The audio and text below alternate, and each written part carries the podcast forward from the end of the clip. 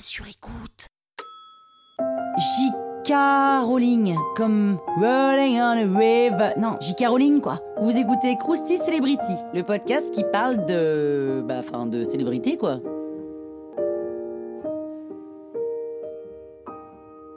Oh, quand même, J.K. Rowling, ça devrait vous dire quelque chose. Joanne Rowling, née le 31 juillet 1965 à Yate, en Angleterre, dans une famille modeste. Dès petite, elle commence à inventer des histoires. Ses sœurs et elle jouent avec des enfants du voisinage dont le nom de famille est Potter. Intéressant. Ils adorent jouer aux sorciers. Très intéressant. Après des études en littérature française, elle s'installe dans le sud de Londres où elle enchaîne des petits boulots.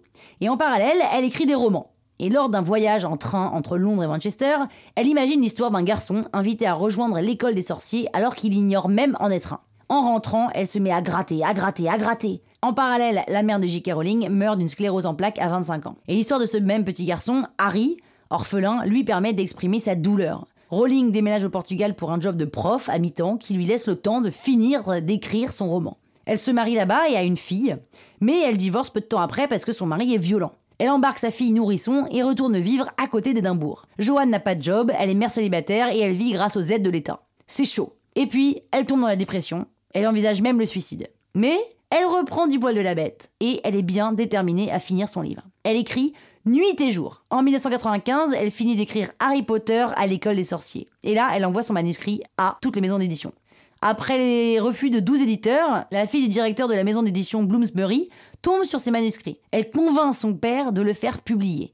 Il est sorti à seulement 1000 exemplaires. L'agent de Joanne lui demande de signer avec ses doubles initiales J et K, de peur que les petits garçons, la cible de son roman donc, rechigne à acheter le livre d'une femme. Sexiste comme réflexion, et en même temps, c'est peut-être pas faux. Et là, bim, le livre s'inscrit dans les meilleures ventes. Il est adapté en France et vendu aux US. J.K. Rowling peut déménager dans un appartement beaucoup plus spacieux avec sa fille.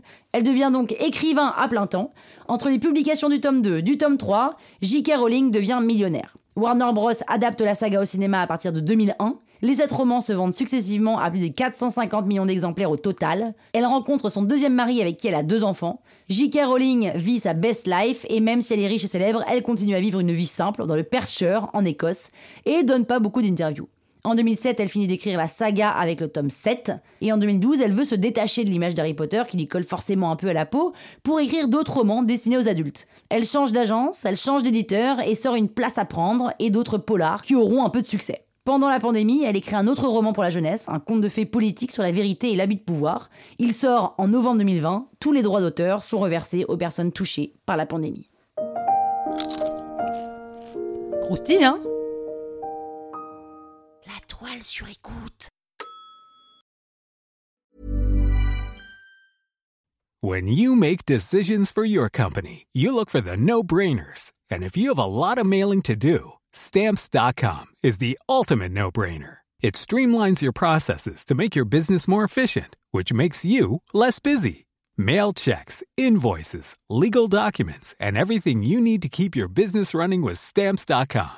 Seamlessly connect with every major marketplace and shopping cart. Schedule package pickups and see your cheapest and fastest shipping options from different carriers with rates up to 89% off USPS and UPS rates. And with the stamps.com mobile app, you can take care of mailing and shipping wherever you are. Make the same no-brainer decision as over 1 million other businesses with stamps.com. Sign up with code program for a 4-week trial plus free postage and a free digital scale. No long-term commitments or contracts. That's stamps.com. Code program.